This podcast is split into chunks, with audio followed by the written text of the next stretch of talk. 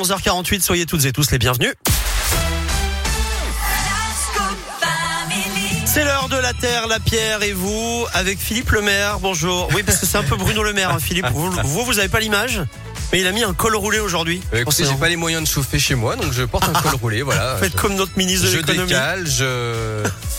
C'est quoi leur truc décalé, je sais pas quoi, oui. Oui, je sais pas. Reporter, je sais pas. baisser, je, je, baisse. Bon, écoutez, en tout cas, il a mis un col roulé qui lui va très bien, hein, d'ailleurs. Au passage, soit dit. Merci beaucoup. Mais voilà. Alors, on va retrouver la terre, la pierre et vous maintenant, Philippe. et petit à petit, euh, le plastique disparaît de nos cantines, c'est ça. Hein exactement. Et tant mieux pour la planète. Hein. Trop polluant et peu recyclé, le plastique à usage unique laisse sa place à d'autres matériaux plus respectueux, notamment donc dans les cantines collectives, l'inox, le verre ou encore le cellulose. La restauration collective, hein, c'est près de 4 milliards de repas par an en France. Alors imaginez le nombre de barquettes qui terminent à la poubelle. Exemple, dans la région, à Villeurbanne, 14 crèches municipales ont banni le plastique depuis 10 jours maintenant.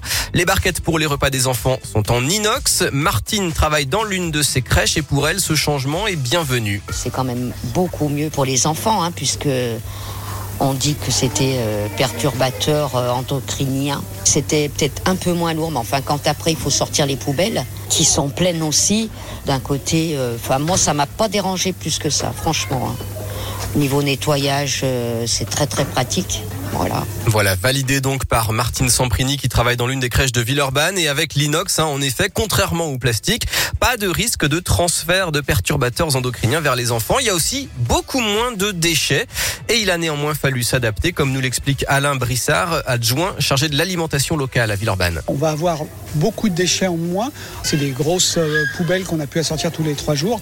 Après, ça engendre un circuit logistique différent avec euh, des, euh, un circuit de lavage, derrière, euh, des jeux différents, on s'y préparerait et on le met en œuvre. Voilà, c'est donc un investissement hein, puisque chaque établissement a donc trois jeux de plats différents, un qui sert le jour J, un de la veille qui repart au lavage et puis un troisième en train d'être rempli à la cuisine centrale.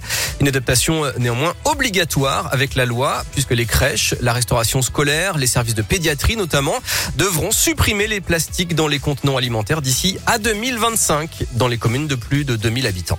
Merci beaucoup Philippe. La Terre, la Pierre et vous, c'est en replay sur notre site radioscope.com. À plus tard Philippe. plus. Dans un instant, le journal et juste avant, on a Icarisa Sport Animaux Fragiles ou encore